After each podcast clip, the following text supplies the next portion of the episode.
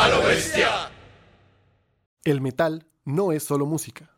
En A lo bestia discutimos aquello que rodea una canción o álbum de metal más allá de la música. Cada semana abordamos diferentes temáticas desde lo más común hasta lo más raro para descubrir la influencia que recibe y ejerce el metal en el mundo. Si no hablamos de metal, hablamos de rock. Y si no hablamos de rock, simplemente hablamos. En este podcast hecho A lo bestia.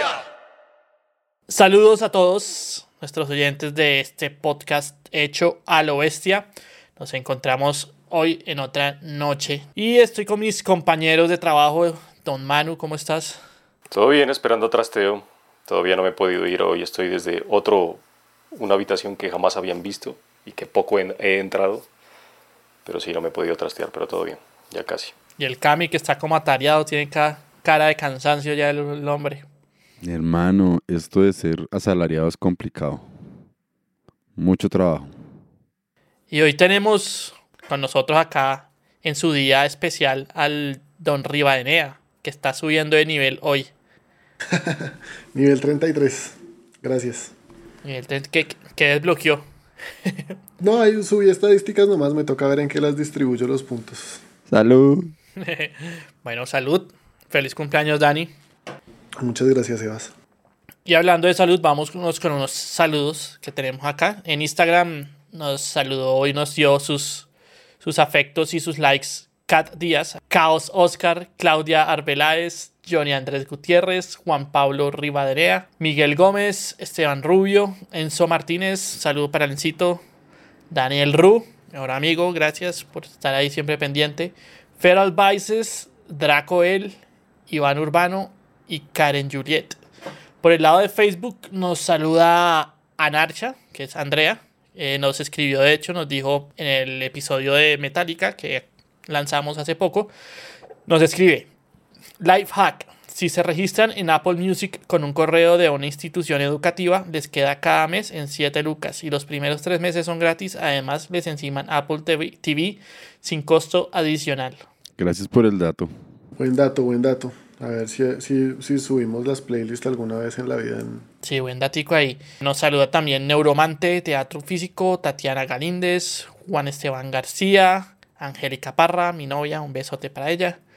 Giovanni Martín Segura, Loren Posada, Jorge Cárdenas, Alejandro García, Jason Alvarado, Brian Danilo Rojas, Karen Giovanna y el mítico, el viejo Oscar. Pero ahí que hay unos, unos comentarios en YouTube, no sé qué, si los vio. El primero es de Atherion Gatlis, en el episodio de, en el intro, en el teaser que subimos de- del episodio de la semana pasada Metallica, dice, buen capítulo, aunque mi regreso al metal fue escuchando el ultrametal de Medellín con Reencarnación, Némesis y Parabellum. Considero que la consolidación de mi gusto por el género se, por el género se debió a One de Metallica a principios de los 90. Entonces ahí o entramos por Metallica o nos consolidamos por Metallica. Pero ahí está el comentario. Y otro del mismo, Atherion Gatlis, que recuerdo con necrofagia. en el episodio de, en el intro del, del de Gore. Ahí un saludo a Dani, pues que le encanta necrofagia, ¿sí o qué? Bueno, el día de hoy vamos a, a tocar un temita más relax, un poquito relajado. Eh, el tema de hoy se llama temas basados en películas cinematográficas. El rock y el metal siempre ha tenido una relación con el cine desde prácticamente sus principios. Basta solo con saber que la banda más legendaria de metal, Black Sabbath, toma su nombre de una película de 1963 dirigida por Boris Karloff, que ya lo habíamos dicho antes. Si, si recuerdan que en qué capítulo fue, Manu. El de ocultismo, creo. El de ocultismo, creo, sí, el de ocultismo. Bueno, y, y son muchas las bandas que han tomado inspiración en sus letras, en la música y hasta en la estética visual, tal como es el caso de Misfits o el mismo Alice Cooper, que se considera pues el padre del horror rock. Y no es de extrañar que grandes artistas de rock y metal como Metallica, Iron Maiden, pues, Misfits, Ramones, etcétera, todos tengan su, su inspiración en películas, ¿no? Porque pues también es un, un arte que a los músicos pues nos retroalimenta mucho. Entonces los filtros para el día de hoy eran sencillos, son dos temas que estén basados en películas cinematográficas, ya sean de Hollywood o fuera de él. El otro filtro era que no fuera una película basada en un libro. Esto creo que fue el que complicó más las cosas. Y pues puse, levanté baneos y le dije que se podía repetir la banda si no ha salido más de una vez en el podcast, en alguna de las temporadas. ¿Ustedes son bien cinéfilos o casi no? Yo sí. Oh, ya. A mí sí me gusta mucho.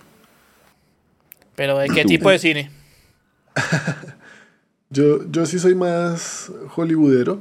Voy a decir que particularmente en el cine de fantasía y de acción más que cualquier otro, pero pues he visto de, de todo menos terror. El terror sí confieso que me cago. Entonces no, no consumo mucho. De resto, sí, de todo, de todo. De hecho, en, en mi casa se sorprenden porque me sé más nombres de, de farándula cinéfila, digamos, de lo que una persona normal debería saber, digamos. Cuando empiezo a decirle, ah, es que ese es, ese es, ese es, del director de no sé dónde mi mamá. ¿Y usted por qué sabe eso? ¿Cuál director de quién? ¿Quién conoce, a- quién conoce más que a Spielberg? Soy malísimo para los nombres y para los actores, marica. Yo siempre veo una película, es como, ella la vi- esa persona la ha visto en alguna película y es alguien re famoso y yo como no me sé ni, ni el nombre, güey. Y entonces me, me pasa al revés. Por, a- hoy, hoy, ayer, hablando con mi hermano que me preguntaba, oiga, ¿qué pasó al fin con la película de Gambito de los X-Men? Y, y mi novia así me dijo, ay, ese no era tu personaje favorito. Yo, ese es mi personaje favorito. Como desde el 2013 estaba que la hacían y ya tenían el actor, iba a ser Channing Tatum. ¿Quién? Entonces, sí, eso. Y les dicen, ay, el de tal película, ¿cuál? Entonces, El de Vow. sí, sí, me sé más nombres de los que debería, tal vez. Bueno, ¿y cómo les fue buscando las, las propuestas? Bien, pues yo sí soy más... Últimamente no he visto, pero es porque yo creo que en los últimos años he tenido menos tiempo y desde que empecé el podcast, pues menos incluso. Así que es más difícil ver películas, pero yo antes veía mucho más cine, cine de terror y cine independiente, sí, cine arte. Eso sí me gustaba, esas películas que duran cuatro horas, cinco horas. Coffee and Cigarettes, Puro Almodóvar. puro Almodóvar, puro... ¿Cómo es que se llama el director de, de Nymphomaniac? Lars von Trier. Von Trier. Lars von Trier, eso, la de von Trier, que el- yo me vi Nymphomaniac, bueno, mentira, no me la vi, iba, o sea, sí me la vi, pero me la vi separada, la iba a ver seguida en la distrital, en la Universidad Central, que iban a pasar una sesión de seis horas de esa película. Seguiditas, porque era dividida, pero no. Pero no, aquí bien, de hecho me, me, me, me sorprendió que encontrara las cosas tan rápido en realidad. A mí no me fue tan bien, sobre todo porque lo, lo que más encontraba yo era todo basado en películas de terror. Yo dije, no, qué pereza, si son las que no conozco, me voy a poner a recomendar de eso. Entonces, no, no fue tan fácil inicialmente encontrar otra cosa. Igual resulté otra vez de caspa, por lo menos con la propuesta cinematográfica, pero, pero no, no, me, no me pareció tan fácil. Vamos a ver que el terror pues va muy de la mano con el metal, entonces casi la mayoría de referencias son a películas de terror o películas así pesadas de algún tipo, oscuras pues. Y de todas formas, hacer un rastreo hacia otro tipo de géneros es más difícil. Es mucho más, más difícil, pues por el, el nivel de referencias, ¿no? Entonces también hace que la búsqueda, digamos que aparte de lo que ya uno encuentra en internet, que uno haga esa búsqueda propia es un poquito más, más difícil por eso. Yo, por ejemplo, que tampoco soy fanático del cine ni de terror, ni el gore, entonces como que sí, encuentro muchas referencias, pero, o sea, más allá de Hellraiser, como que no, no paso mucho de- del asunto. Entonces termina siendo muy, muy, muy eh, extenuante la búsqueda y uno sin tiempo es más complicado aún. Pero es interesante, yo creo que es chévere encontrar cómo o sea, el metal logra nutrirse ¿no? de, de todas esas otras expresiones y cómo eh, hablar de un personaje, de una situación, una película puede ser perfectamente toda una, una situación de un álbum o una canción, o incluso, para que lo hagamos en algún otro episodio, muchos videoclips inspirados en, en películas, ¿no? Que eso también hay cualquier otro montón eh, interesante para, para analizar también. Entonces, chévere, a mí me gusta, De eso Sí. había harto. Eso, Mm. eh, a mí me gusta harto el cine, me gusta mucho el cine, pero poco, creo que lo, lo- lo he comentado que en otras ocasiones, poco el- lo que ya dije, el gore, el terror, eh, pues los superhéroes no me matan, pues como películas, más bien hasta, hasta flojongas. Me gusta más como el drama, ¿cierto? O sea, las películas que le rayan uno así el coco, por ejemplo, ya mis directores favoritos. Entonces me encanta David Lynch, me encanta, ahorita ando pues encarretadísimo con, con Nolan. A mí me da miedo David Lynch. Sí, es que una, una película con, con claves, yo no sé si ustedes han visto Mulholland Drive. Entonces en, en, en, La Sí, tengo claro. descargada y la tengo en pendientes y no la he en el visto. DVD trae 10 claves para entender la película. Imagínense esa maravilla de película. O sea, y, y no es ni siquiera un spoiler, es bacanísima porque es real- realmente poner una atención. Yo cuando conocí los, los 10 detalles, ya había visto la película por tercera vez y le pegué a 6. Había cuatro es que, ¿qué? O sea, ese tipo de películas que es como un, un reto, un reto mental, digámoslo así, me parecen geniales. O sea, que no... A mí me pasa mucho es que por, pues por la forma de leer la literatura también se acerca mucho a leer las películas y me aburre cuando una película me resulta predecible. Por eso las que mencioné que no me gustan es por eso. Digamos, las de acción son otro jurgo de, de, de, de, de fáciles, perdón, de predecir. Entonces me aburren. Entonces por eso me gusta una película que me ponga el reto, que, que todo lo que yo eh, presuponga me lo derrumbe de una. Eso me encanta. A mí sí me gusta sencillito. O para choquearme así del asco del terror, o para divertirme y no pensarle mucho. Pero sí también hay thrillers psicológicos que me traman resto, weón. Así que uno se engancha y uno es como, marica, yo creo que esto va a pasar así, pero no pasa así, sino que pasa de otra forma. ¿Sabe quién es uno que es bien, que no es, que es más moderno, que es, también hace unas películas bien fritas? Se llama Denis, Denis Villeneuve. Es un canadiense. Se hace unas de rayar el coco también. Lo que tiene el thriller psicológico es que, por ejemplo, son bacanas, pero uno ya sabe qué va a pasar, porque es un thriller psicológico.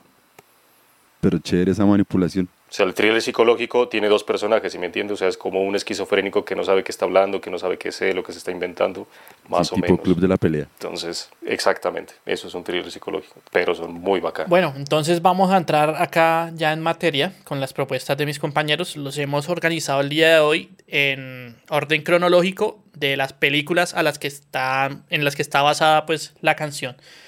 Entonces, el primero es de 1943, Manu. Manu, háganos ahí los honores, porfa. Échale play, pues. Pónganle play a la playlist, señoras, señores, niños y niñas, amantes del terror y no. Y después de que pasen las, las propagandas de YouTube, se van a encontrar con una banda que es, bueno, un artista, porque es la la- el proyecto personal de este man. Y se llama Wednesday 13, o Miércoles 13, la traducción al español. Que el man es más conocido porque es el cantante de The Murder Dolls. Murder Dolls es una banda como de industrial, más o menos, donde eh, también tocaba Joe Jordison. Fue uno de los, de los fundadores de la banda. Al man lo deben, al man lo deben confundir resto con Marilyn Con Manson. Manson, ¿no? sí, sobre todo con Manson en, en los inicios de Manson, cuando era más, o sea, últimamente es como más, no se, no se le puede dar decente, sí, es más normie, o sea, es más, Más sí, iba a decir decente, pero sí es más normie, no es tan frito, pero sí es muy parecido al Manson de los noventas, por ejemplo, la pinta del man, de Wednesday 13. Entonces él mantiene un proyecto en solitario que se llama Wednesday 13, aparte de The Murder Dolls y como otras tres bandas más que todas son así medio fritas. Y la canción que les vengo a proponer es de su primer disco, el primer disco de la banda y del man pues, se llama Transilvania 90210, un 9210. Entonces es una mezcla entre Transilvania y pues la serie de Beverly Hills 90210 de los 90. Entonces el disco se llama Transilvania 90210 Songs for the Dead, Dying and the Dead. Entonces sí es una mezcla ahí, son canciones para los, eh, para los muertos, los que están muriendo y la muerte, o los muertos ya, los que están muriendo. Este es su primer disco, ese disco salió en el 2005 bajo Roadrunner Records y esto es puro horror punk. Entonces hoy, como me dijo Sebas al interior por WhatsApp, y hoy sí vengo severa flor, con cero metal, todo lo mío es o horror punk en este caso y el siguiente es como rockcito, ¿vale? Alternativo. Pero este tema me pareció la este verga, güey. es que esa banda es muy bacana. ¿Sabe qué me, sabe qué, a qué me recuerda y por qué me gusta Wednesday 13? Porque se me hace una versión como un poco más moderna y más juvenil, si lo puede decir, pero es muy al estilo de The Dead Says. Entonces tiene la, es la voz del man y es como ese industrial, pero sin llegar a ser metal a veces. Es Más, más rock and rollero, güey. Muy rock and más rollero. rock and rollero. Es así bien hollywoodense también, sí. Entonces, eh, por eso me gusta, pero esto es puro horror punk, es una banda bien bacana. Y Murder Dolls también, solo que eso es industrial, pero pues bueno. Wednesday 13 es bien bacano, por eso es bien bailable. Entonces, una, una mezcla entre eso, entre tiene un poco de Misfits ahí, pues obviamente se nota la influencia y todo. Entonces la canción se llama I Walked with a Zombie, o Yo caminé, o Yo anduve con un zombie, como le decían en, en, España y es precisamente basada en la película del mismo nombre, I Walked with a Zombie, que es una película que salió en el 43.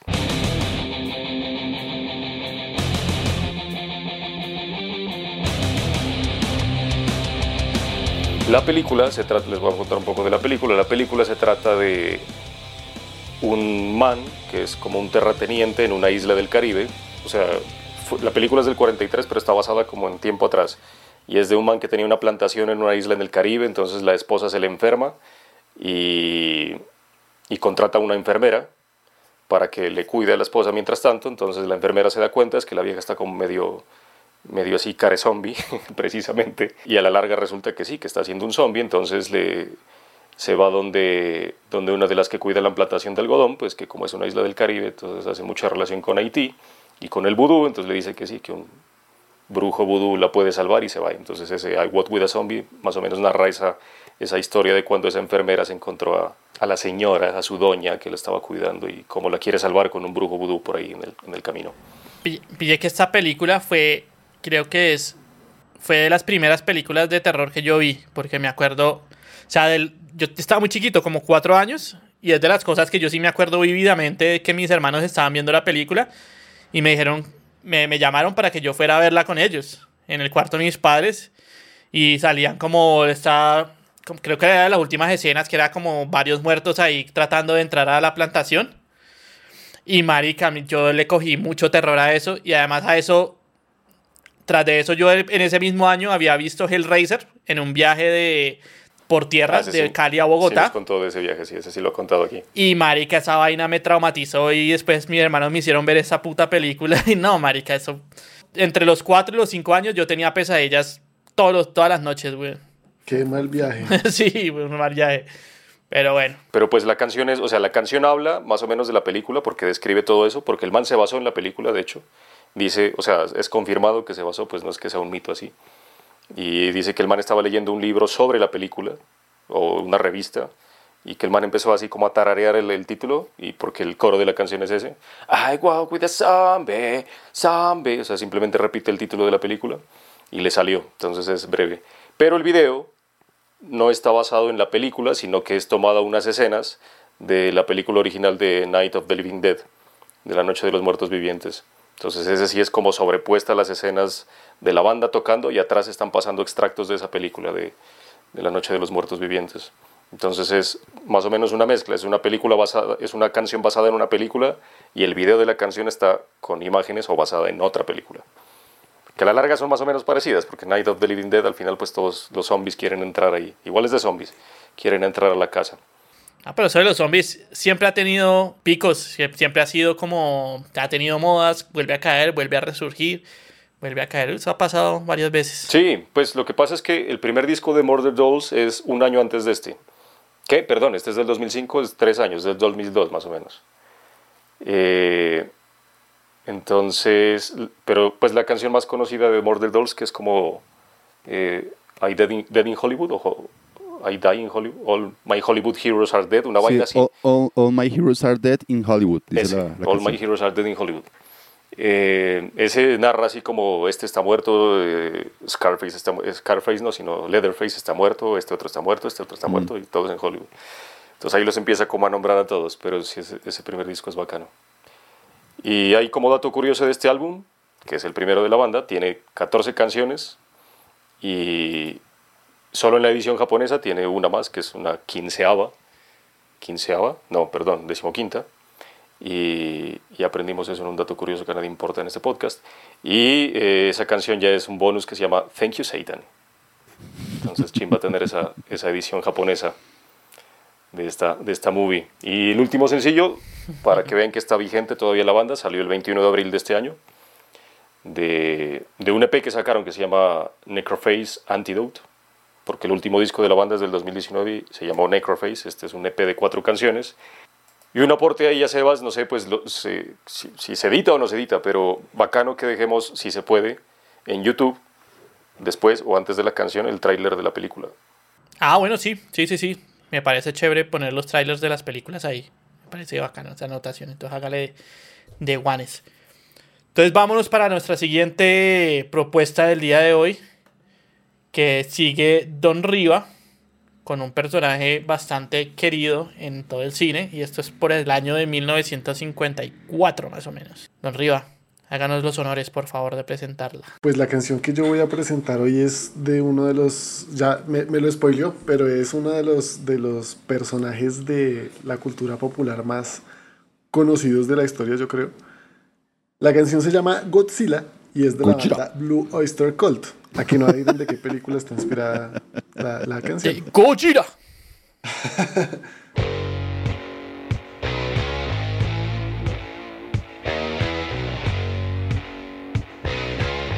Pues este tema, bu- bueno, obviamente está inspirado en, la- en las, en las películas de Godzilla porque no son sino un montón.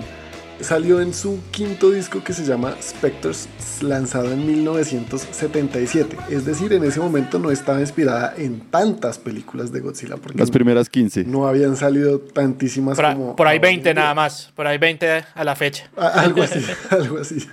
No, en realidad son, son 32 producidas por Toho Studios, que fueron los japoneses que, que se dedicaron a la franquicia de Godzilla, y cuatro, cuatro hollywoodenses, a- además de cualquier cantidad de series animadas, apariciones en, en otros temas, videojuegos, cómics, de todo. Pucha. Por dicho, Godzilla peleó hasta contra los Cuatro Fantásticos y los Vengadores. Entonces, ahora, sobre la banda. Ay, yo no le di play. Sobre la banda, pues los Blue Oyster Cult son una banda de rock gringa formada en Stony Brook, Nueva York, en 1967.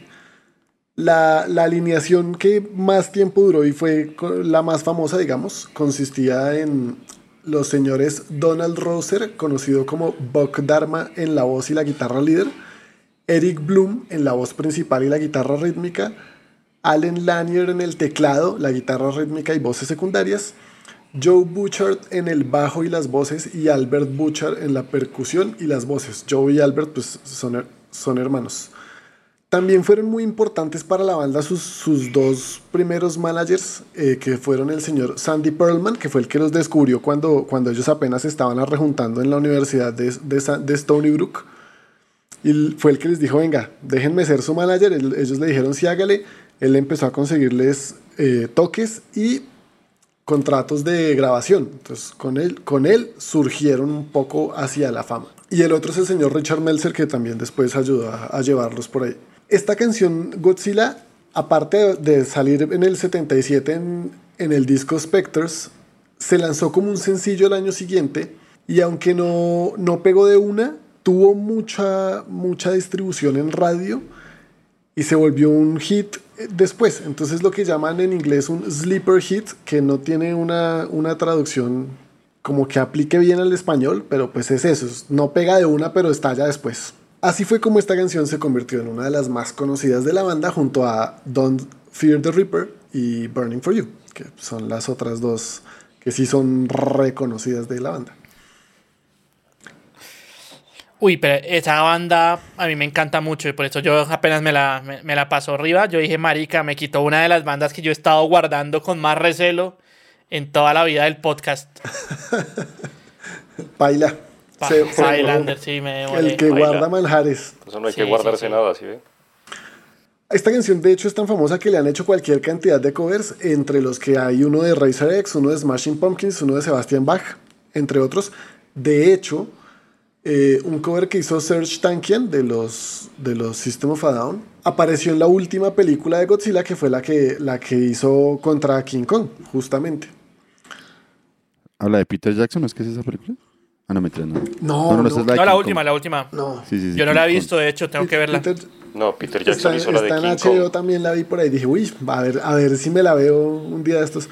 Pero esta, esta de Godzilla contra King Kong creo que hace parte de una trilogía. Entonces habría que ver las dos, las dos Godzillas anteriores de pronto para tratar de entender algo. Pero no Godzilla, o sea, hay que ver, lo, lo que hay que ver es la de Godzilla como del 2014 y hay que ver la de King Kong, la de Kong School Island de hace como cuatro años. En la que sale Tom Hiddleston. Ah, y hay que ver la de Godzilla 2 también, que es Godzilla King of Monsters. Para entender por qué aparece el perrito Sí. en el meme. ¿Cuál perrito? ¿Cuál perrito? No. ¿No ha visto el meme? Que está supuestamente, o sea, siempre... Sí, que Ah, está ahí sí, King sí. Kong y está eh, Godzilla, Go- eh. Godzilla. Y son los super duros y después los dos salen Ah, como corriendo. con el palo. ahí. corriendo. Sí. con un bate. bueno, pues Godzilla claramente, ya lo vimos aquí entre nosotros, no necesita presentación, pero si por equivocación no lo conocen, pues es un monstruo marino gigante parecido a un dinosaurio con unas placas en la espalda que dispara rayos por la jeta.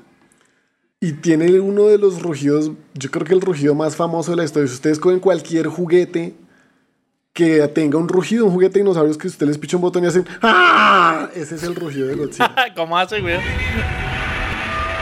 Sí, es ese. El del Godzilla original. Usted va. Sí, ese, ese, ese, ese. Usted vaya, mírese las películas japonesas de los 50s y 60s. Ese es el rugido de. ¿Sabe de cuál es Godzilla. peor ahí? Gojira. Pero el mío, el mío sí fue adrede, el mío sí fue adrede, es que no será así, güey. Sí, yo creo que ese, ese rugido está como en el subconsciente de, de la cultura, güey. Sí, pues ese, ese, bueno, Godzilla hace parte de un género de la cultura popular japonesa que se llama kaiju, que hace referencia a este tipo de monstruos gigantes que atacan ciudades y acaban con todo. Entonces, la primera película de Gojira, como se llamaba originalmente en japonés, se estrenó en Japón en 1954, como ya lo mencioné, de la mano de la productora Toho Studios, que pues fue la que eventualmente hizo 32 películas de Godzilla. Entonces, entonces, en la saga de Godzilla han aparecido muchísimas versiones de Godzilla porque ha habido desde Godzilla Zombie a, Godzilla Terminator, que es un me- Mecha Godzilla, es que se llama. Eh, y así como varios, muchos enemigos de, de Godzilla, entre los que se, cuen- se cuentan los más famosos, tal vez Motra y King Ghidorah, que es otro meme, que es el dragón ese de tres cabezas. Pero o- Dorado. ojo que me cagó Godzilla es otro, es, es uno de los enemigos, de hecho. Sí, es un enemigo, pero son versiones. Ay, venga, no sabía esa, por ejemplo. Sí, sí, sí. Dato sí. ñoño. Y también, hay- o sea, los mismos japoneses hicieron películas de, de Godzilla contra King Kong, ¿no? La, o sea, esta, esta versión de Godzilla contra King Kong eh, ya, o sea, ya se había hecho antes, es- esta pelea de Godzilla contra King Kong, cuando los monstruos eran como los enemigos de los Power Rangers, unos, unos manes disfrazados encima de una maqueta peleándose. Sí, eso es chistoso esas imágenes, ¿no? Los manes simulando ahí la pelea en la mega ciudad y es un man ahí con un pedacito del muñeco, sí, ¿no? Sí, sí, sí, es, es bien chistoso. No, y de hecho Godzilla, Godzilla es como la inspiración de todas esas, de los Power Rangers y todo eso que se, de todas esas vainas japonesas que, que desencadenó. Godzilla es como el- Yo no, Sí. yo no sé si, si primero fueron los kaiju y a partir de los kaiju aparecieron los mecha para pelear contra los kaiju, pero pues están ahí muy, muy de la mano de este par de géneros de, de- de la cultura popular japonesa en general, porque no es solo de, del anime. Pues a Godzilla apareció, yo creo que antes en, en el filme. No, yo, yo incluso me atrevo a... Yo me atrevo a decir que no solo la cosa, obviamente es original de No, Japón, por supuesto, pero yo se creo que es- diversificó y es ya es mundial, una o cosa sea, internacional. Digo, es que yo estimo que nació allá, la verdad, no, no tengo referencias de los kaijus antes de Japón, digamos. No, en Japón sí, pues. Bueno, supongo No, que eso vendrá como de vainas mitológicas y, y videos de allá.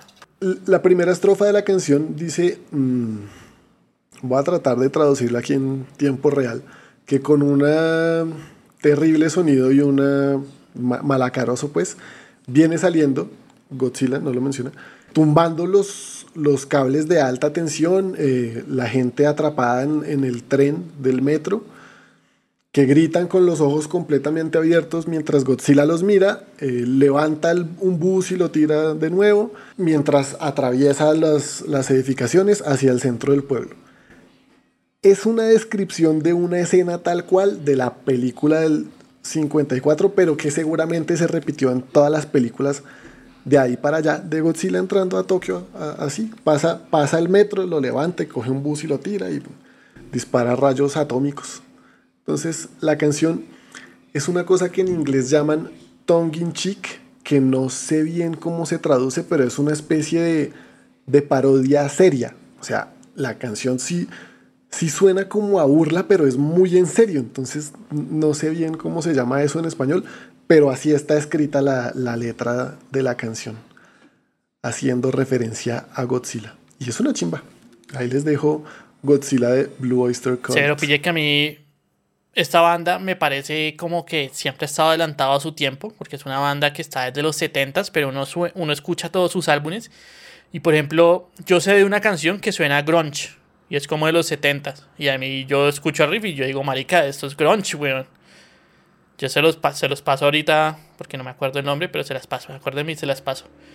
Eh, en, la, lista de reproducción voy a dejar otro tema de Blue Oyster Cult que también habla sobre otra película que es Nosferatu. Entonces el tema se llama Nosferatu y es sobre la película Nosferatu. También es súper chévere y es es súper gótico. O sea, uno lo escucha y la canción es re gótica. Le puede gustar al viejo mano. Entonces ahí les queda también de bonus track esa canción. Cuando lleguemos a los bonus la pillamos. Entonces ahorita nos vamos al 77, 1977, con otro gran icono de la cultura popular. Entonces, Don Cami, porfa. Bueno, e-, es chistoso porque a mí me pasó que tengo más bien bandas raras con películas supremamente icónicas de la cultura del cine, ¿no? O sea, eh, la caspa está por el lado de la película. Entonces, mi primera recomendación con el patrocinio de, de Zócar Studio, porque Sebas me ayudó con, con, la banda, yo encontré la canción, me ayudó con la banda, eh, es la banda eh, estadounidense Hoth, que era muy chistoso hacer el rastreo por internet porque decía, o sea, hay una referencia con la con mitología, pero en realidad no tiene nada que ver con la mitología. Ya les cuento por qué. Entonces, de, de esta banda Hoth, eh, la propuesta para la lista de reproducción es la canción Drowned by Dianoga. Esta canción pertenece a su álbum del 2012, Infinite Darkness.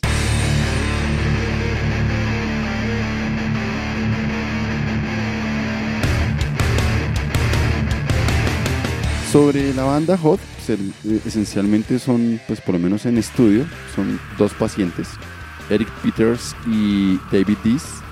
Ellos dos hacen todo en la banda. La banda surge por allá en el, en el 2012 con un EP y pronto sacan este, este primer trabajo, Infinite Darkness. Es, mm, el estilo es un poquito rarito, ¿cierto? Es como una especie de, de metal, de metal melódico, acercándose un poquito a ciertas cosas de, de black melódico también. O sea, está en, en un filo bien interesante la banda.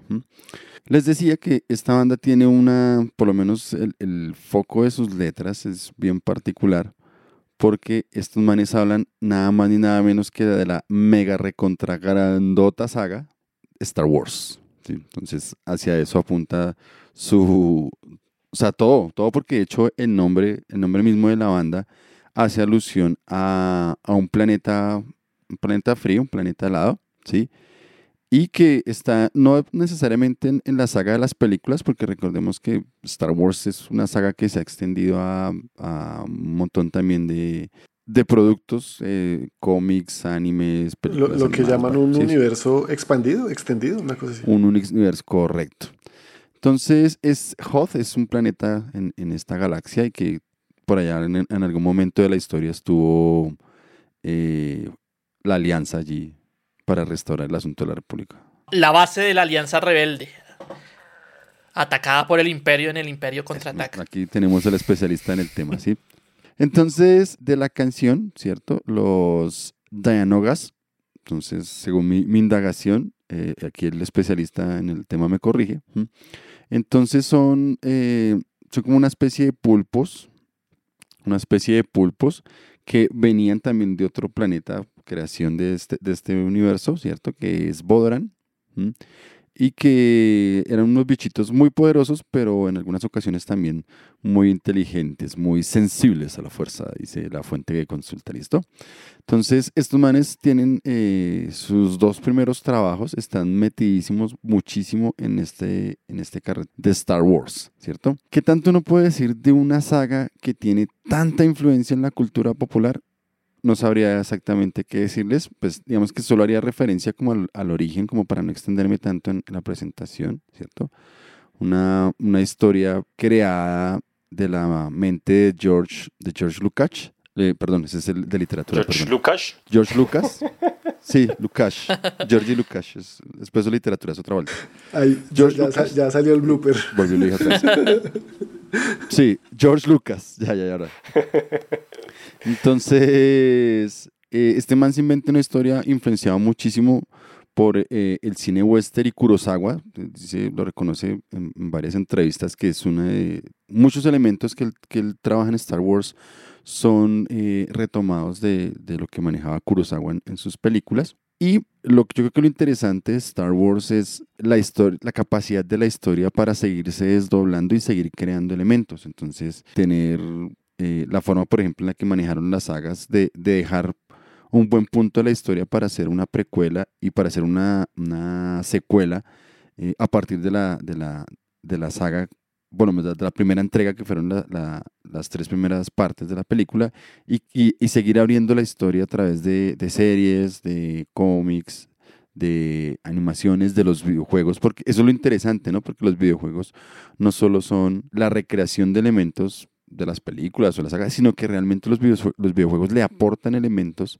a la, a la configuración del universo. Entonces es una cosa, creo que yo, yo soy, digámoslo así, relativamente nuevo en, en este asunto de Star Wars. Creo que fue hace unos, unos siete años u ocho años que, que decidí verla justamente porque al ser un icono de la cultura popular, uno lo encuentra, encuentra muchas referencias en películas, en series, en muchos lugares.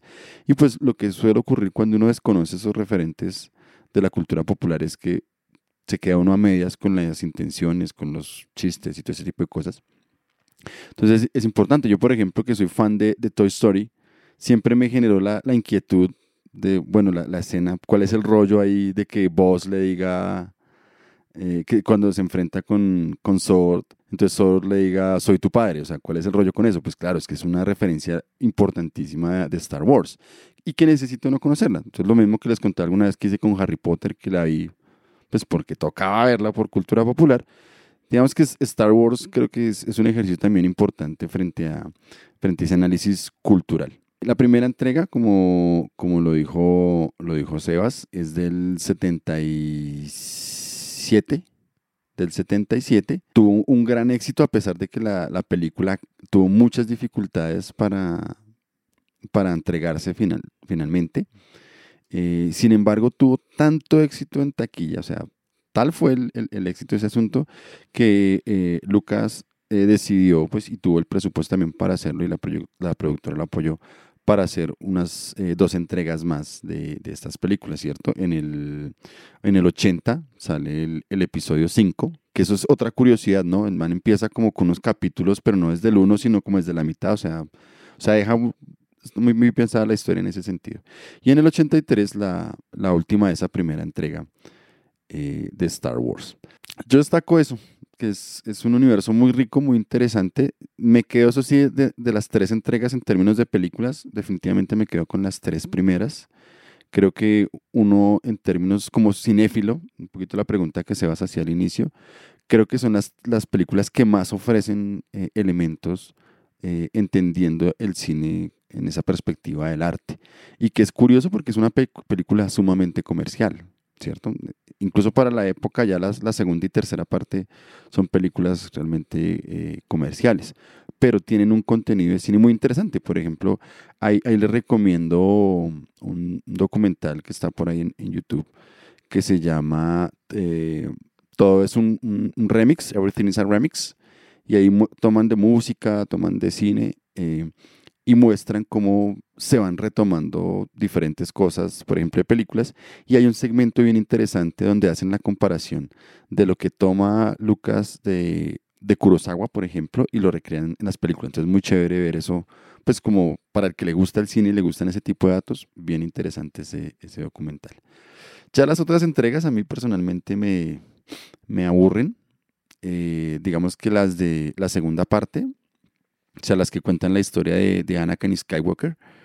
eh, lo mismo, de esas tres películas hay una, creo que es la segunda, que es ¡ay!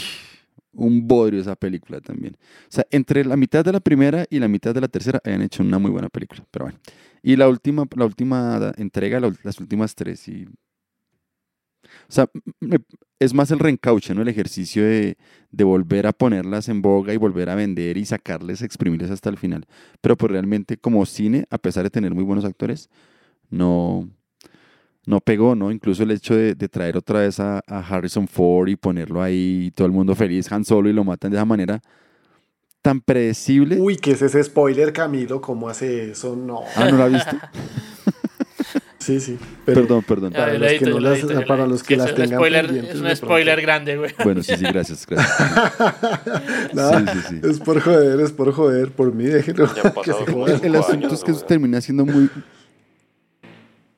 Sí, ya no es, cinco años después ya no es spoiler. termina siendo muy predecible y e infortunadamente es como, como tomar los mismos elementos de las películas anteriores. Entonces como que se pierde la gracia de esa película. Pero las tres primeras, muy, muy chéveres. Con la primera película de la última trilogía, sentí que estaba viendo nuevamente la de Una Nueva Esperanza. Casi, Sí. que, casi que tal cual, pero pues, pues sí, como Actualizada, actualizada. pero no. Pero esa me gustó. Las siguientes dos ya sí fue como, ah, pero ¿por qué les, qué ganas de exprimirle tanto a esta vaina? Es que la, la segunda de esas fue como, bueno, si ya, si, si la gente nos criticó que, que, que hicimos todo igual a lo primero, voy a hacer algo diferente que nadie sepa, y la recagó. Y la Sí, tercera fue como, como tratar de, de, de arreglar la cagada, pero no se Pero fue ya untada la mano, untada el hombro, entonces con lo que decía Camilo que lo, lo interesante de pronto fue haber dejado un universo también establecido en el que uno podría venir y ambientar cualquier historia. La esta última serie que sacaron de, de Mandalorian, en cambio, sí me pareció muy, muy chévere. la verga. Ambientada en este mismo universo, pero un poco casi nada que ver con los Jedi. No es la verga. Y las series que han sacado, las series animadas de Clone Wars, la de Rebels, todas expanden todo este universo y toda como la mitología, entre comillas, de, de todo esto. Y es muy áspero, muy severo. Sí, es, es- es de fans. Incluso yo, yo tengo un, un libro que les mostraba algún día aquí a mis colegas y es una cartografía y una, una taxonomía, incluso, o sea, los series, seres, perdón, plantas, o sea, una vaina que uno dice, o sea, se han tomado el tiempo de crearle y, seguirle abriendo asuntos a esa historia a más no poder. Por eso la canción de, de Hoth, eh, Drowned by the Dianoga, habla justamente de este personaje, ¿cierto? Como exaltando eh, en alguna parte de la historia, aquí ya dejo al especialista don Sebastián que nos diga en qué parte de la historia, hay en la estrella de la muerte, hay en la- una parte interna, hay un bichito de estos, un Dianoga, ¿cierto? Un pulpo de estos, entonces Es cuando los personajes caen por el desagüe y caen como a donde está toda la basura para escaparse. Y ahí sale un- un bichito que es primero un ojito que sale como de toda la basura. Y después los empieza como a tratar de ahogar y después se empieza a cerrar las paredes, que es esa escena mí- mítica de, de Star Wars. Y ahí es donde pasa eso.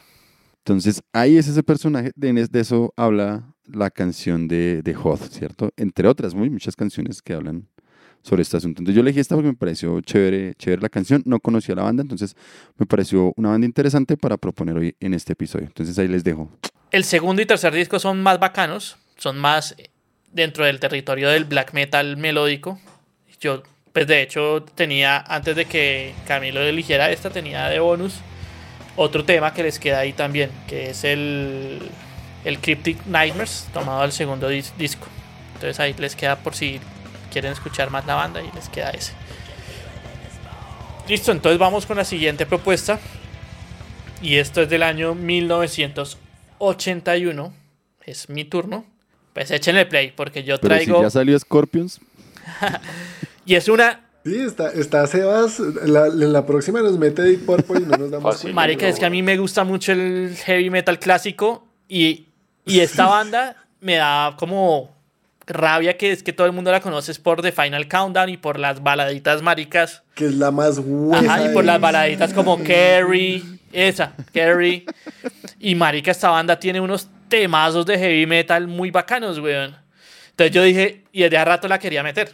De hecho, esta fue la que inspiró este, este episodio. ¿Por qué? Pues primero hablemos de la banda. La banda es Europe. Es una banda sueca.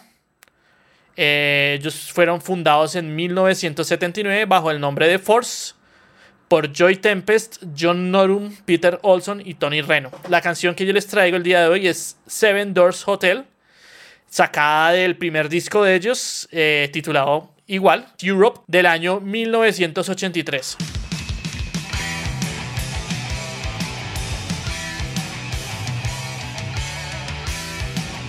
¿Qué pasó? Que esta, la banda, ellos tenían unos demos bajo el nombre de, Force, cuando se llamaban Force.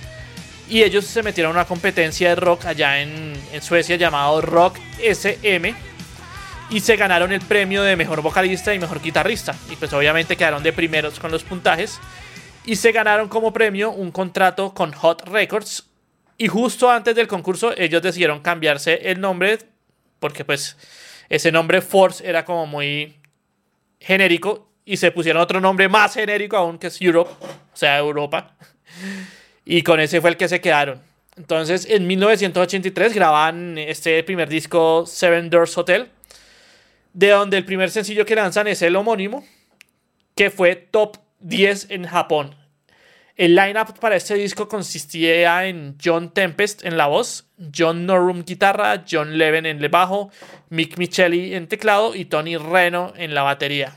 Entonces, esta canción, Seven Doors Hotel, está basada en la película italiana The Beyond, o sea, El Más Allá en español. el título original de la película, como es italiana, es E tu vivrai nel terror la di la lit, que traduce algo como Y tú vivirás en el terror la vida después. Esta película fue lanzada en 1981 y fue dirigida por Lucio Fulci, quien fuera un director de culto del género giallo, que si se acuerdan cuando hablamos de, del gore y obscenidad, pues nombrábamos este, este género de cine italiano, que era un poco amarillista. Y además es más conocido, pues este director, Lucio Fulci, es más conocido por sus películas Ciudad de los Muertos Vivientes, Zombie 2 y esta que les traigo hoy, The Beyond. Él es frecuentemente citado como el padrino del cine, del cine gore debido a sus películas viscerales. La película es la segunda película en una trilogía llamada Gates of Hell, o sea, las puertas del infierno. Las otras películas, o sea, la primera se llama City of the Living Dead, Ciudad de los Muertos Vivientes, y la tercera se llama The House by the Cemetery, la casa al lado del cementerio. Esta película, eh, The Beyond, el más allá, trata de una mujer que hereda un hotel en la parte rural de Luisiana, que fue sitio de un asesinato horrorífico y que podría ser una puerta al infierno. El hotel se llama Seven Doors Hotel, justo como la, la canción. Y lo que pasa es que ahí mataron a un artista que trabajaba en una pintura infernal, lo llevaron al sótano y lo mataron ahí re brutal por practicar magia negra.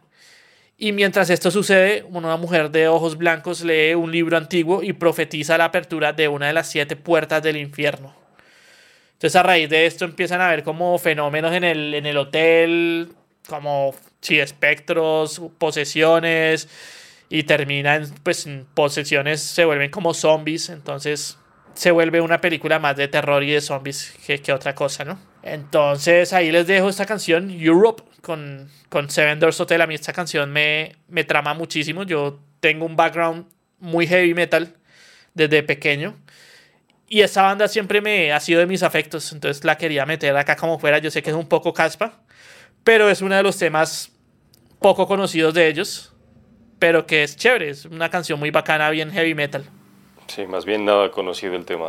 De hecho, me, me suena más puro neoclásico. Esto, esto suena como del, del, del corte de Malmsteen, por decirlo. Claro, ese era el corte de la época. Pues Malmsteen también es sueco. Entonces es como la, sí, sí, como sí, la onda. Entonces, sí fue.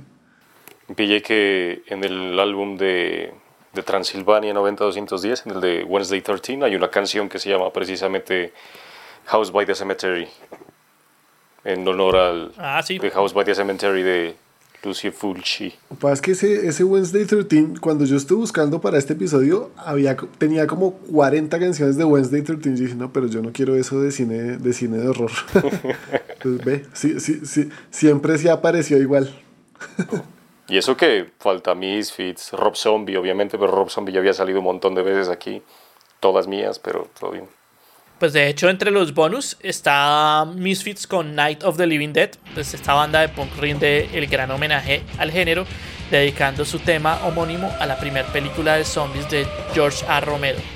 También está Pet, Ce- Pet Cemetery de Ramones, que también es. Pues es así. Si ese es basado en un libro, que ese es basado en, en- en un libro de, de Stephen King, ¿no? Pero es, pero es soundtrack de la película. Ah, esa sí fue soundtrack de la película. Sí, o sea, tal? esa fue hecha para la película, esa canción. O sea, sí es basada en el libro, pues porque la película está basada en el libro, pero la canción de The Ramones sí fue soundtrack para la pe- fue hecha para la película. Y otra que, que también queda ahí de, de bonus track es Why Didn't Rosemary, así se llama el, el- la canción, de Deep Purple. Este fue el sencillo del tercer álbum de la banda. Y el productor... de Rosemary, ¿o Sí, es, sobre, es basada en el de Rosemary. El productor del disco dice que en una entrevista que el grupo fue al cine a ver la película e inmediatamente después escribieron esta canción. Entonces el filme es de Roman Polanski en el que. Rosemary queda embarazada del hijo del mismísimo Satan. Severa película, ¿sabe? ¿Sí la han visto? Severa Sí. película. Sí, sí, sí. Esa Eso tiene remake, ¿no? Esa tiene Sí. un remake de hace unos 10 años más o menos, donde sale Soy Saldana, que es, es una miniserie de dos partes, de hecho. Eh, que es buena, es bacana. Soy Saldana es eh, Rosemary en ese caso. Es una miniserie de dos partes, pero cada una dura hora y media, entonces es como una película de tres horas. Pues obviamente tiene otras, otros remakes, pero esa es como más decente. Lo que sí está, es que yo casualmente estaba hablando de esa película hace unos días y es al que le gusta el terror todo bien, o al que sabe apreciar cine antiguo con la mente de aquel entonces, porque por ejemplo El bebé de Rosemary es una película larga, Más suspenso que nada. que es más suspenso, pero hay que verla con la narrativa de esa época. ¿Sí me entiendes? O sea, si usted está, porque si usted se, se la sienta a ver así como, vamos a ver un clásico, y la empieza a ver y no se pone como mentalmente en cómo era la narrativa del cine en ese tiempo, Sí, no le entra. weón. se aburre y se duerme y se mama y se para, y ya para la película y ya. Es como ver, ver Hitchcock, por ejemplo. Hitchcock es una chimba, pero si uno no, no ve que, o sea, cuál es la narrativa de ese momento, le parecen que las películas son aburridoras y, o lentas, pues las películas son buenísimas, o sea, lo mantienen uno ahí encarretado, o sea, uno no, no se pierde detalle, no, no, no, no deja pasar nada. Y eso fíjese que fue una cosa que me llamó la atención, porque yo en, en algún momento de mi búsqueda traté de buscar canciones eh, pues inspiradas en Hitchcock, que el cine de suspenso del man es, es obviamente una cuestión de culto en, en cuanto a cine se refiere, y no hay tantas canciones ni tantas bandas para, para hablar de eso, y a mí me parece que tiene muy buenas películas para hacer unos temas geniales. ese- sí, el de los pájaros, pues digamos como por no caer en el, en el, en la En el de archico Psycho. reconocida psicosis, pero sea, unas películas muy, muy bacanas de, de- trabajar y que le meten uno la atención, o sea, como que queda uno, o sea, eso que uno mira a la ventana con desconfianza, así una parece muy bacana las pelis de man.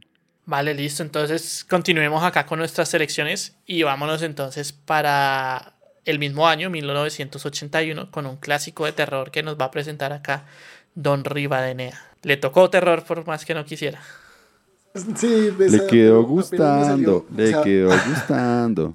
Apenas, apenas me puse a buscar, la primera que me salió fue esta banda y yo dije, esta banda me parece chévere, tenía ganas de, de recomendarla hace rato, aunque no soy particularmente fan. Lo que les he escuchado me gusta, siempre me gusta, ¿no? No, no sé por qué no me dan ganas de seguir escuchando, pero todo lo que escucho de Es, ellos me es gusta. una chimba de banda, güey. Es, Es una, una banda banda muy buena. Sí. Entonces, la canción que voy a presentar se llama Raped in Hatred by Vines of Thorn. Algo así como violado con odio por eh, ramas espinosas, más o menos. De la banda The Black Dahlia Murder.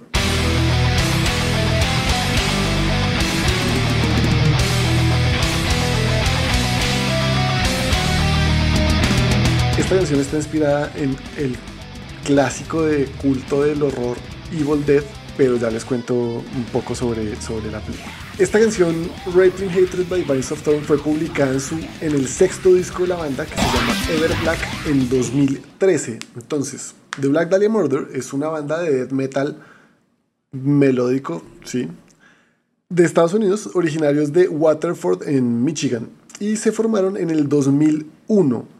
Los únicos miembros de la banda que han estado en ella durante toda su existencia son el vocalista Trevor Sturnett y el guitarrista Brian Eschbach. Mm, Para este Ever Black, entonces contaron además con, con los que en su momento eran nuevos Alan Cassidy, en- no, perdón, sí, en su momento eran nuevos Alan Cassidy en la batería y Max Lavelle en el bajo, y uno que ya llevaba como otros tres discos, que es Ryan Knight en la guitarra líder, que saldría para el siguiente disco. Eh, entonces, ahora sí, la canción está inspirada en el hit de culto del cine de terror Evil Dead de 1981. Este filme fue escrito, dirigido y producido por Sam Raimi en colaboración con un productor amigo de él y por el protagonista de la película que se llama Bruce Campbell. Sam Raimi, si no lo conocen, es famoso por también haber dirigido la trilogía de Spider-Man. La del 2002 al 2007, creo que fueron las de Tobey Maguire. Las malucas. No, pero más mm, malas. La mayoría de la gente las, las más malas son las, siguientes dos, weón. Esas son un podrido.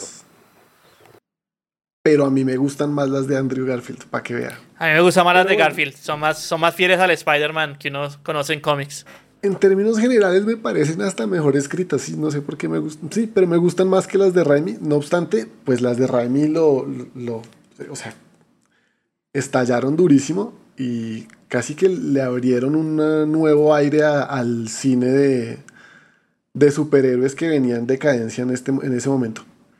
Bueno, esta película Evil Dead del 81, si ustedes van y la miran, se van a dar cuenta que tiene unos efectos especiales que para la época actual se, se, ven raros, pero en esa época tenían que ser re bien jalados.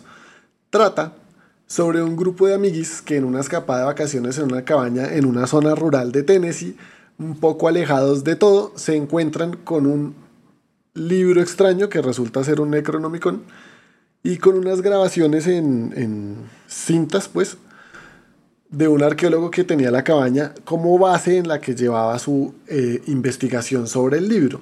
Entonces estos mancitos ahí de, locos, como buena película de terror, se ponen a reproducir la, grabación en la que el arqueólogo lee un encantamiento y liberan tremendo demonio que los empieza a poseer y a joder a todos de a poquitos.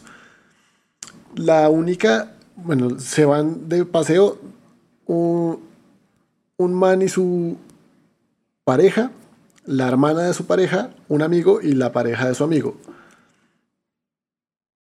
la hermana de su pareja es la única que empieza a sentir al principio que las cosas no están del todo bien en esa cabaña.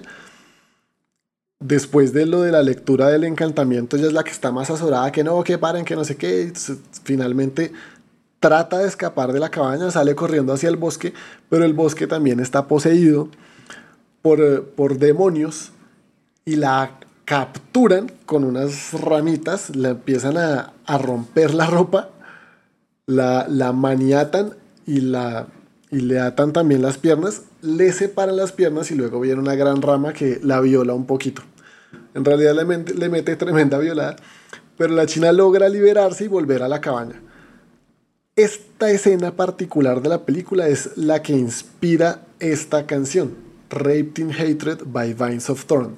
La canción, o sea, este señor Sternat se va un poquito más lejos como por darle un poquito más de gore al, al tema, porque la película no se especifica, pero en el coro les voy a leer de pronto aquí algunos de los pedazos. En cada coro cambian, cambian las cosas un poco, pero siempre son violado pues con odio por ramas espinosas, por eh, muerte maldita de Evil Dead, eh, que me rompe el vestido o luego violado otra vez atravesada desde adentro, su hijo nonato hecho pedazos, violada otra vez, rota en dos por estas ramas como si fueran un, molino, pues. Una cosa horrible, pero ellos exageraron al decir que inclusive estaba embarazada y con las ramas le practicaron un aborto ultraviolento.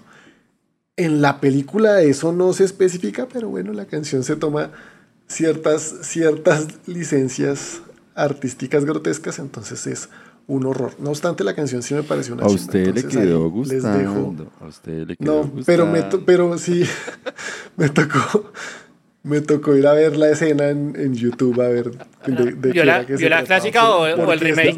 Pero es que Evil Dead es, es gracia, güey, o sea, eso es comedia. No, no, no, no, no. La, ojo, la, ojo, la 2 la dos y la 3 es de gracia. Sí, la 2 Sí, entonces el cuento es que la primera sí fue muy pensada película de horror. La segunda ya se volvió un poco comedia negra de terror Y la tercera ya fue mucho más fantasía que otra cosa. Igual seguían apareciendo los monstruos, pero ya no, ya no era tan terrorífica como las otras. Sobre todo la primera. Esta primera sí está pensada como película de, de Y hay un remake, hay un remake de, después sí. De, la, de la década pasada, creo. Sí. O sea, hay como un... En Ah. 2013, en 2013 se publicó, también producida, ya no la, ni la, ya no la dirigió Raimi, pero sí participó como productor junto con Bruce Campbell, que fue el, el protagonista de, las, de la trilogía es original, Ash. Y de la serie posterior, sí. Ash Williams. Ah, Y la serie, man yo no vi la serie, pero dicen que es muy Es, buena, la tengo, es la tengo muy buena, güey. Es demasiado buena. No es como de Walking Dead, no, es comedia negra, güey. Sí, me imagino que más del corte de la segunda y tercera películas de, de Evil Dead. Resulta que cuando, cuando fui a buscar la escena en YouTube de, de la violación del bosque, me aparecieron tanto la de la película del 81 como la del 2013. La del 2013 es... ¡Ah! ¡Qué vaina más fuerte, fuerte! Esa, ahí sí dije, uy, esa película seguramente se ve mucho más, mucho más cochina. No, y la, Con- la, con efectos la del visuales también 2013, mucho más modernos, la del entonces- 2013 tiene escenas re pesadas, güey, re ásperas. tiene cara. Me leí, me leí la sinopsis de la película y dije, uy, no, eso tiene que ser una boleta. Entonces, no la quiero ver, pero pues ahí ya, ya supe de qué trata. Pero bueno, Usted, us- usted es de los que termina viendo esas cosas así, no sé. Sí, Tal cual. tal cual. Ay, qué tal cual. Tapándome la mano, tapándome la cara con los deditos separados. Bueno, sigamos acá con nuestras propuestas. Vamos, el siguiente bloque de dos canciones que se vienen es muy especial porque es basados en, en, en un actor, ¿no? Entonces vamos primero con, con Don Cami, que nos diga la película de él. Bueno, entonces mi otra propuesta también, hoy me fui, yo, yo lo he dicho aquí varias veces, a mí el, trash crossover no, no me mata, pero tengo que reconocer que me llamó la, la atención la canción de, de esta banda, una canción muy pachangarita, muy, muy sabrosita. Entonces, mi segunda propuesta es la banda también estadounidense, eh, Austrian Death Machine, y la canción que queda allí en la lista de reproducción es I Need Your Clothes, Your Boots and Your Motorcycle.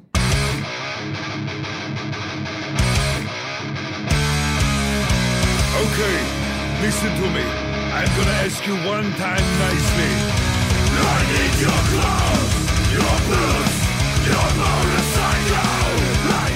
Entonces, claramente la referencia que, que hace la canción tiene que ver con eh, una película también muy icónica que es Terminator. ¿Listo? Entonces, eh, sobre la banda, esencialmente es un proyecto solitario del vocalista Tim Lambesis, ¿cierto? Quien es el vocalista de una banda de, metalcore que se fue haciendo más pesada con los años, As I Lie Dying. Eh, el sujeto hace todo en esta banda, o sea, en estudio él hace absolutamente todo, ¿sí? Voces, guitarras, baterías, bajos, todo absolutamente. Entonces, eh, esta canción pertenece a su álbum del 2009, Double Brutal, que sale bajo el sello Metal Blade Records. Algo que me llamó, me llamó la atención de esta banda tiene tres álbums en, en su discografía. Entonces es bien, bien curioso porque el, el primer álbum sí, se llama Total Brutal. El segundo, que es donde está la canción que propongo, se llama Double Brutal. ¿Sí? Y adivinen cómo se llama el tercer álbum. Triple Sí, Brutal. señor, tal cual se llama el tercer álbum. Triple Brutal se llama el, el tercer ¿Qué álbum. me gané? ¿Qué me gané? De cumpleaños le daré su polita mañana. Entonces, este loco se centra esencialmente, es, es curioso el nombre, ¿cierto? Uno dice Austrian Death Machine y uno necesariamente se remite a algo inicialmente de guerra, ¿cierto? Algo austriaco, algo que tenga que ver con la Segunda Guerra, la Primera. Pues no, realmente ese Austrian Death Machine es una alusión directa a Arnold Schwarzenegger, ¿cierto? Sobre quien centra mucho toda la- la imaginería de, de la banda y, y la parte de iconografía también, pues en las carátulas utilizan una ilustración de Schwarzenegger muy alusiva a sus, a sus diferentes películas. Por ejemplo, en, en ese álbum Double Death, ¿cierto? Entonces hay como cositas hacia lo, a lo Terminator. En otro álbum hay una, una alusión como a ese personaje en la película Comando, de, de Schwarzenegger. Entonces es bien particular el, el asunto, ¿cierto? Entonces se centra mucho como en, en Schwarzenegger, pero desde, o por lo menos lo que rastré hacia las películas que él hizo. Entonces eh, pareciese, así por encima, que este señor Lambesis es un fan o encuentra un gusto particular y relacionarlo con su música sobre Schwarzenegger, ¿no? Entonces, esta canción, I Need Your Clothes, Your Boots and Your Motorcycle, pues es esencialmente una línea, una línea que dice el T-800, ¿cierto? cuando llega del futuro en Terminator 2 especialmente, ¿cierto? Entonces, hay unos sujetos allí y les dice estas, estas palabritas. Entonces, la canción es, o más bien el video de la canción es bien, bien divertido porque lo que hacen, además que la letra ya habla de este asunto, eh, el coro, como ustedes lo podrán escuchar, es el nombre de la canción, ¿cierto? Y, y eso lo repiten cualquier montón de veces a lo largo de, de, la misma. El video es bien entretenido porque es también una especie de, parodia al, asunto. ¿no? Aparece allí un, Arnold Schwarzenegger, con una especie de muñeco, por decirlo así, y lo parodian hartísimo, sobre todo con, con, con esos elementos que vienen de, de Terminator. Entonces es bien, bien divertido el asunto.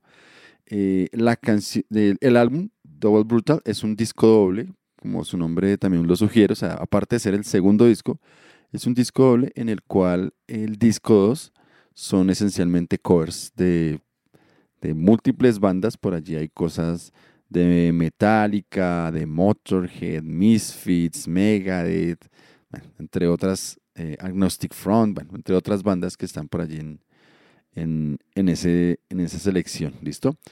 Eh, incluso por ahí hace como una versión del tema, del tema inicial de Terminator 2, o sea, sigue incluso en los covers, sigue metiéndole allí la ficha al, asunto de, divertirse con, este asunto de Terminator.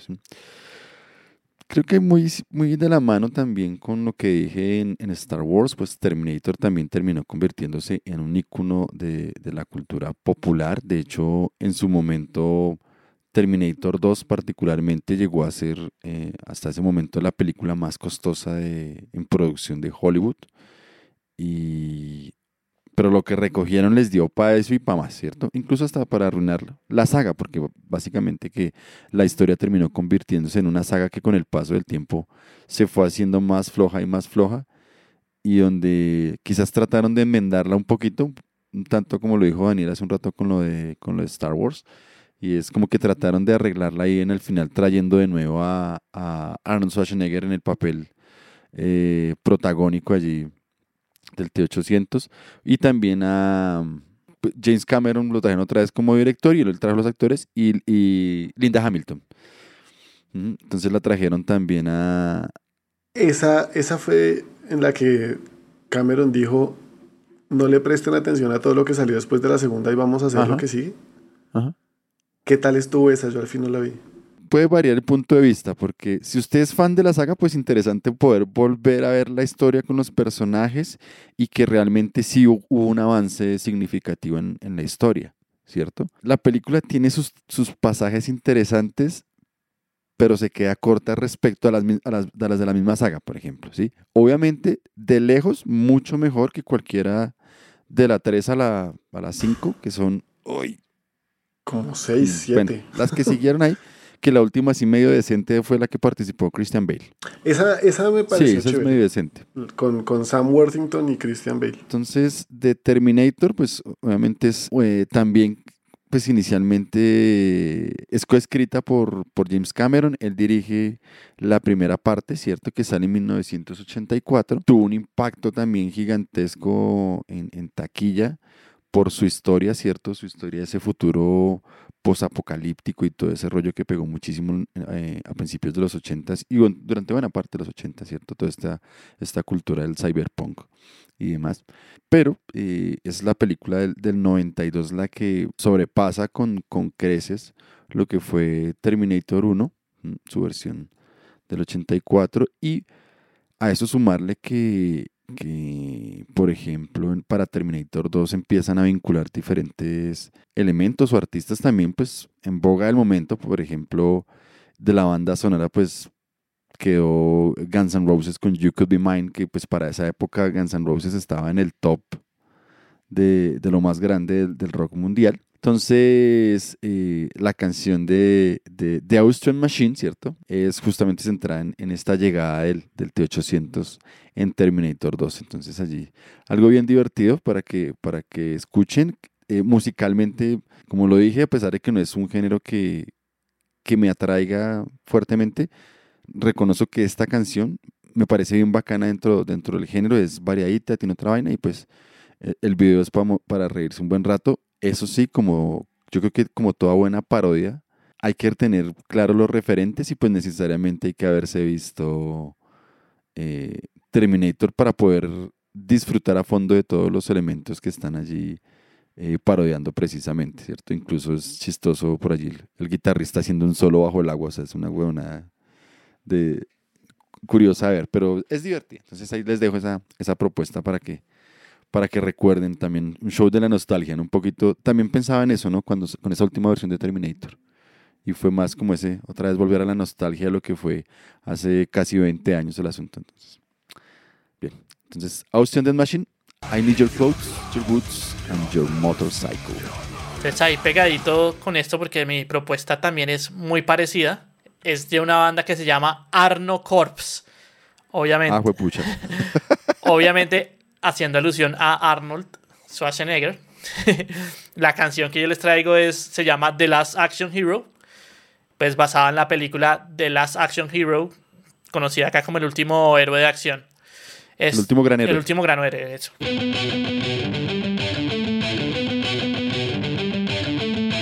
Claudius, you killed my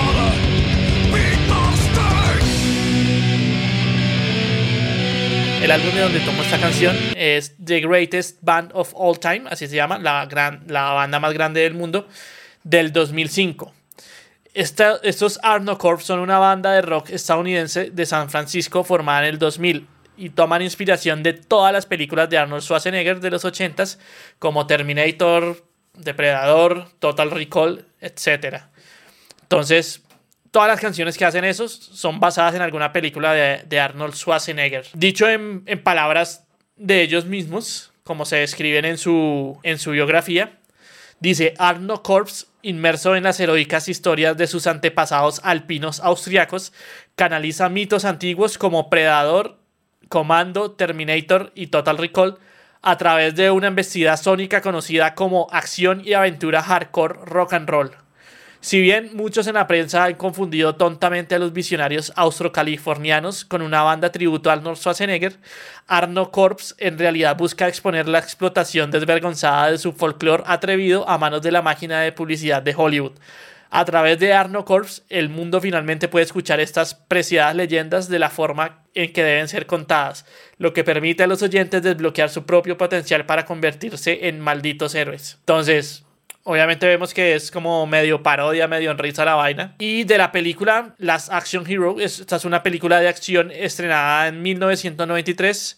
Fue dirigida por John McTiernan, eh, quien fuera más conocido por películas como Die Hard, o sea, Duro de Matar, Depredador y La Casa del Octubre Rojo.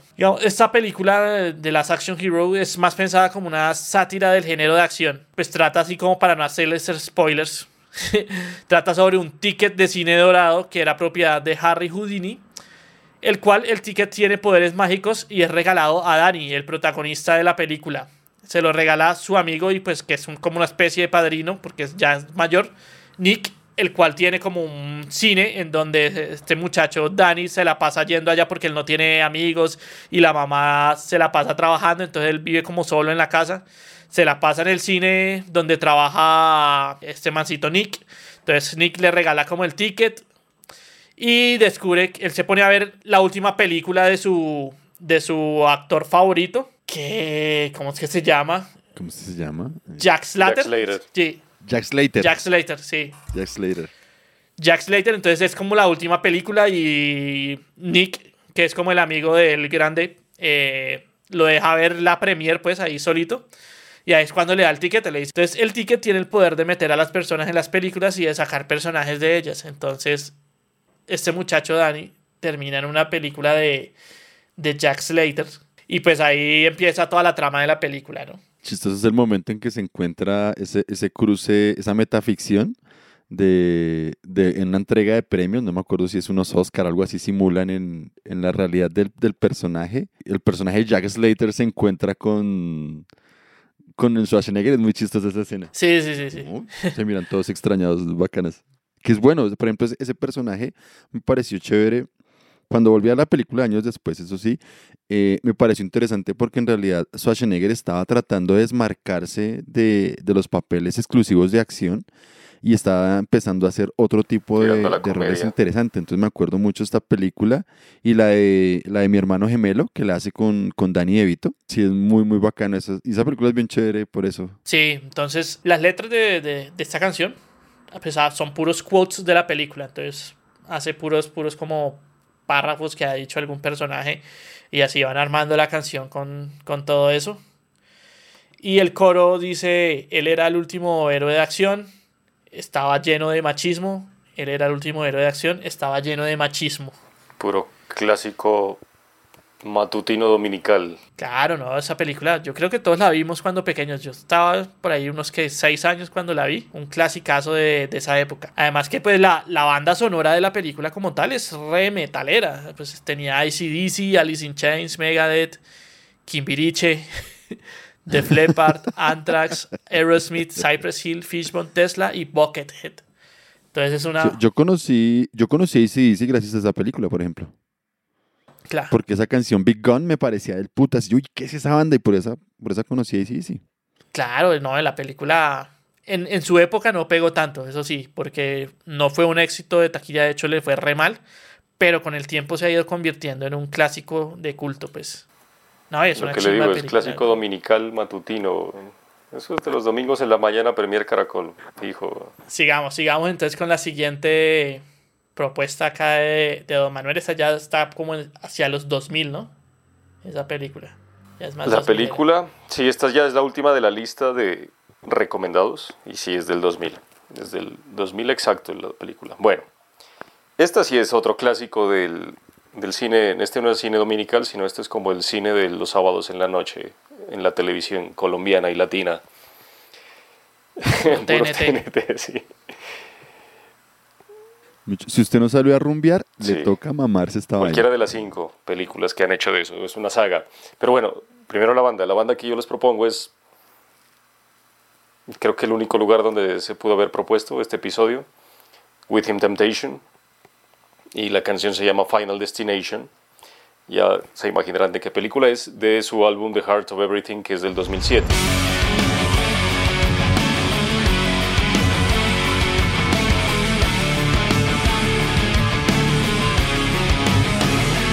Bueno, el álbum salió bajo Roadrunner Records y es producido por, bueno, dos manes. Uno de ellos es el guitarrista actual de la banda, de las giras, ahorita les explico un poco.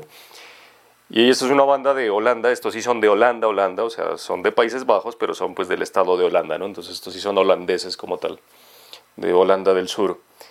Se formó en el 96 y lo que pasa con Within Temptation es que el primer disco que ellos sacaron, que se llama eh, Enter, que Camilo tiene por ahí atrás en esa columna que está por ahí, ese disco es del 97 y ese disco sí es metal gótico porque tiene guturales y tiene pues los riffs así son todos oscuros.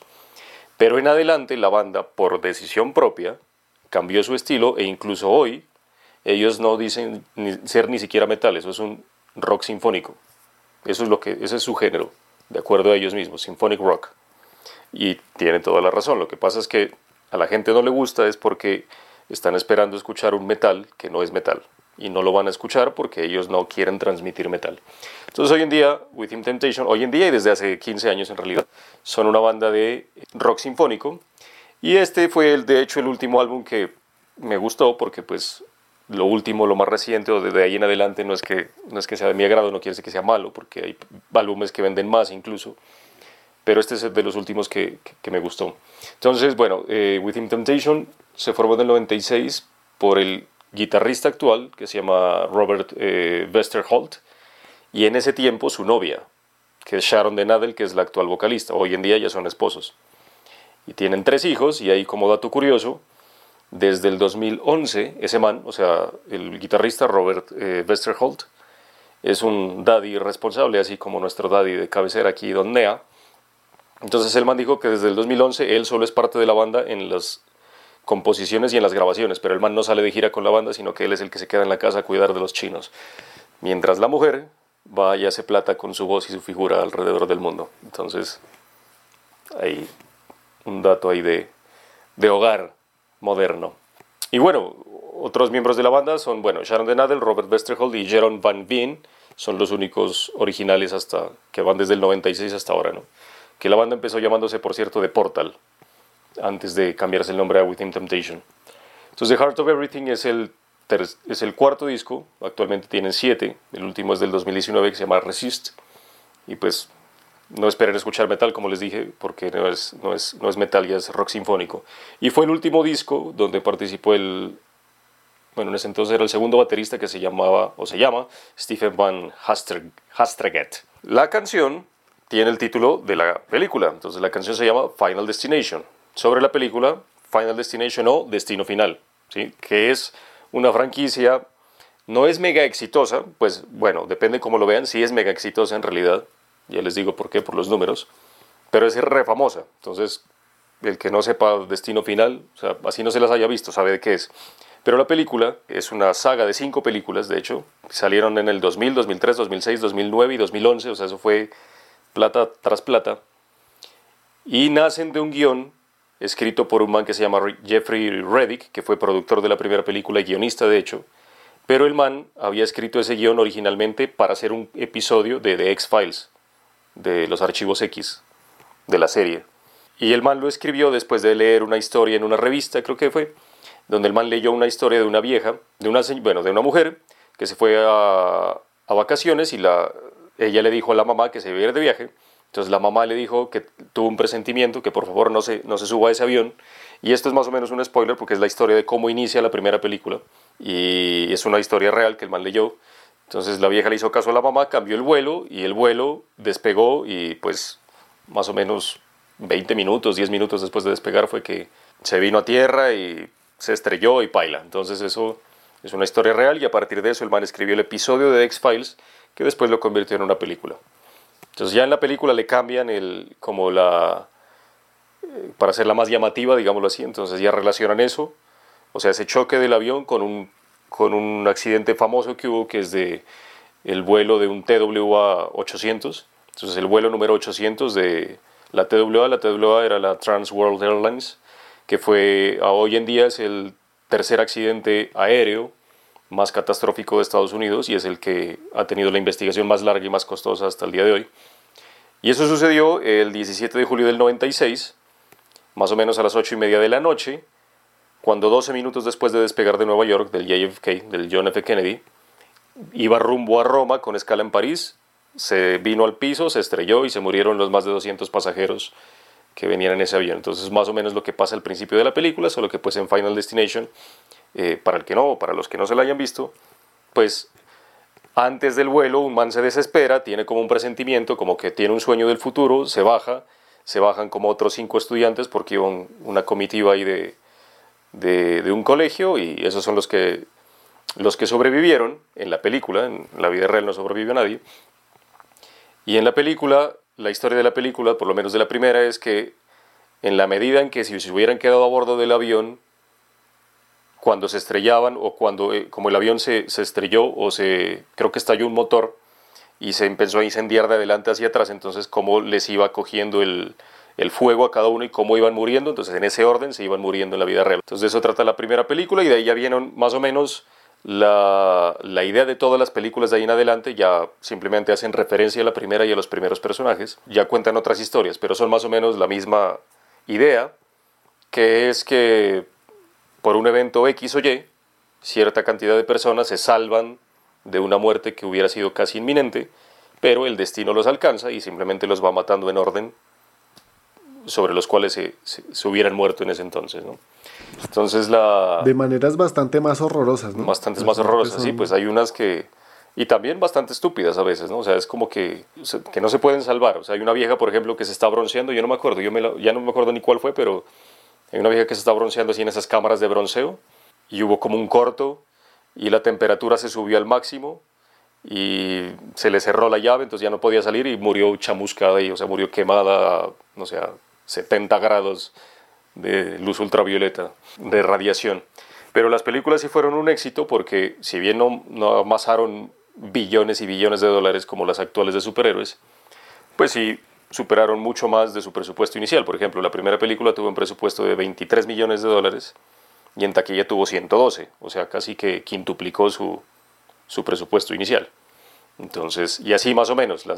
Por ejemplo, la cuarta, que es la que más presupuesto tuvo, de 40 millones, hizo 186, casi 200. Entonces, pues, de acuerdo a eso, sí fueron exitosas y pues son conocidas por todo el mundo. Y antes de la pandemia estaban en, en producción de una nueva película, que la última es del 2011, entonces, y creo que en 2022 debe salir. entonces, ahí están. Y bueno, la canción sí habla, es como que, eh, por ejemplo, la primera frase de la canción, la letra dice, I escaped my final moment, but it's turning back on me. Entonces, escapé mi último momento, pero ahora se está volviendo en contra, en contra de mí o de vuelta a mí. En cada esquina lo puedo sentir acechando, solo un momento, sin estar listo, sin estar atento. Podría fácilmente resbalarme o could slip away, o sea, como perderme, y después eh, estaría perdida por siempre. Estoy buscando, estoy peleando por encontrar una salida a través y devolver todo esto, salir de este problema. Entonces siempre es como que está esperando, me está acechando y no puedo escapar de mi destino. No tal cual la película, pero sí narra más o menos eso, ¿no? Pues no es que cuente la historia de la película, sino se basa en ella y cuenta más o menos una historia parecida de alguien escapando el, el destino inminente que lo, que lo espera.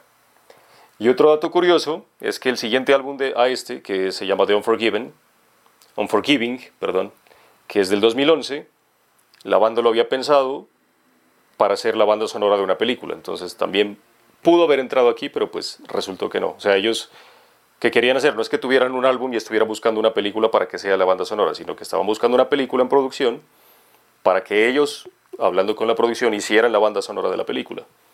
Entonces el álbum fuera toda la banda sonora. Pero pues que contactaron a muchas películas, muchos productores, directores, y pues todas tenían diferentes fechas de, estreno y de producción. Y si la película tiene un retraso, las películas pues normalmente se retrasan sin problema. O sea, hay más presupuesto, pero no importa. Pero la banda no quería retrasarse en la salida de su álbum. Entonces dijeron, no, entonces más bien nos inventamos una historia propia y contactaron a un man, un escritor de un guionista de un videojuego que se llama Chronicles of Spellborn. No sé si lo escucharon o lo jugaron alguna vez ustedes dos gamers. Bueno, entonces es una serie de, videojuegos y contactaron al man y se inventaron su propia historia de la cual lanzaron cómics, eh, tres cortometrajes y pues obviamente el álbum y cuenta una historia y toda frita también propia de, de la banda. Entonces ahí está Within Temptation. Ya no es gótico, pero este fue el último álbum que más o menos me, llamaba la atención. De ahí en adelante ya se puso como muy, muy suave songo. Sí, yo le perdí el rastro a esta banda fue por eso, porque se suavizaron, se fueron tan, tan de frente en esa línea de gótico que me bajaron del bus, porque a mí me gustaba ese center. Yo sé que es, cuando lo vieron, creo que fue Manuel el que lo encontró. Y le pareció raro estar ahí, pero a mí ese álbum me parece muy bacano de, la banda.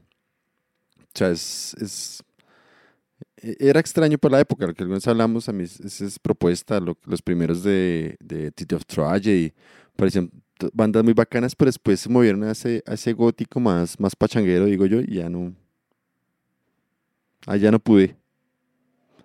Y después se suavizaron aún más, entonces hace rato no escucho, creo que hace rato no escuchaba nada nuevo de, de Within Temptation. Bueno, severo, severo ahí que tenemos, esta lista quedó súper variadita, entonces eso me gusta. Ahí de bonus tracks también les quedan otros temas, está The Wicker Man de Iron, Maiden, basado pues en la película de Wicker Man. Eh, está una canción de SOD, Storm, Stormtroopers of Doom, que se llama Freddy Krueger, obviamente basada en la película La pesadilla en la calle. Y también está la canción Sign of the Wolf de la banda Pentagram, que está inspirada pues, en la película clásica del hombre lobo. Entonces ahí les dejamos esas para que, para que pillen. Obviamente hay muchísimas películas más que uno después se va a ir acordando. Metallica, por ejemplo, tiene un poco, pero pues ya Sí, igual. Hablamos mucho de Metallica, entonces no quise meterla acá. ya le dedicamos todo un coso, pero por ejemplo, One, Welcome Home Sanitarium. Bueno, tenía otro. For Whom the Bell Tolls. Sí, esos manes han explotado harto la- las, el gusto por las películas. Entonces, pues, también quiero, quiero invitar a, los, a nuestros oyentes que si se acuerdan de algún tema inspirado en películas, eh, y más que todo siguiendo los filtros, pues que no lo escriban. Que lo escriban, lo dejen ahí en los comentarios y Que no sea basado en un libro, sí, que no sea basado en un libro y que no sea la banda sonora de, de esa película, pues. Y vamos actualizando ahí poco a poco la, la playlist, ¿no? Una que no pude recomendar es una banda que se llama Star One, que es otra de las bandas de Arjen Lucasen, la mente maestra detrás de Aireon, que ha sacado un par de discos donde todas las canciones son inspiradas así en películas, porque este man es también, Arjen Lucasen es re cinéfilo. Pero no las pude recomendar porque no se encuentra en nuestro país, por lo menos, nada de Star One, ni en Deezer ni en Spotify. Entonces, Es muy caleto. Por ejemplo, pues, estaban la banda la banda de Mike Patton, Fantomas, también tiene Ah, todo un disco que se llama Director Cuts, Sí. pero no lo quise incluir porque pues son covers de Pero son covers. son covers de, Son covers de bandas de sonoras. bandas sonoras, sí. Pero también Pero son bien bacanos, sí. también bacano. Sí quería darle una mención acá honorífica porque pues se toma el trabajo, ¿no? De, de hacerle honor a todos esos soundtracks de, de películas clásicas. Y ya, muchachos, ¿qué más quieren agregar? No se olviden de escucharnos en todas las plataformas. Ayúdenme ahí, cuáles que son que siempre me olvidan. Spotify, Deezer, Apple Podcast, Google Podcast, TuneIn, Stitcher. Y en las redes sociales, Facebook, YouTube e Instagram como A lo Bestia Podcast. Ahí nos buscan y nos comentan, no, las películas y... ¿Cuál fue la frase que encontró Dani, muy acertada, de que nos envió por interno en WhatsApp? Dice, metal and movies go together like metal and everything else. Very well. El metal y las películas se llevan como el metal y todo lo demás. Re bien. Exactamente. Y bueno, pues ahí les dejaremos entonces, haremos el ejercicio de dejarles también los trailers de las películas, ahí seguiditos de las canciones. Y coméntenos si se, si se han, bueno, si, si vieron alguna o si se, se motivaron a ver alguna de estas películas. Me dieron ganas de verme algunas de las que salieron de ahí. Véanse, vea- véanse Evil Dead y me cuentan qué tal, porque yo no la voy a ver. Son clásicas, son clásicas. Oh, mentiras. Yo le- le- les confieso que a mí el, el- la- el cine de terror no me gusta verlo, pero me da mucha curiosidad. Entonces para mí fue una bendición este canal de este uruguayo de Te lo resumo.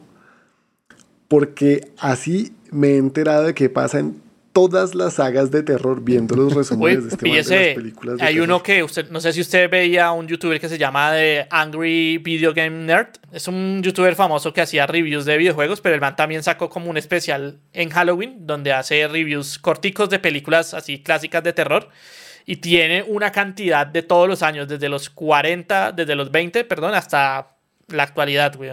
Entonces, chévere porque el man también le mete. Búsquelo como Cinemassacre, Cinemassacre, reviews, y ahí le aparece. Entonces, bacanísimo. Y bueno, gracias por quedarse hasta el final.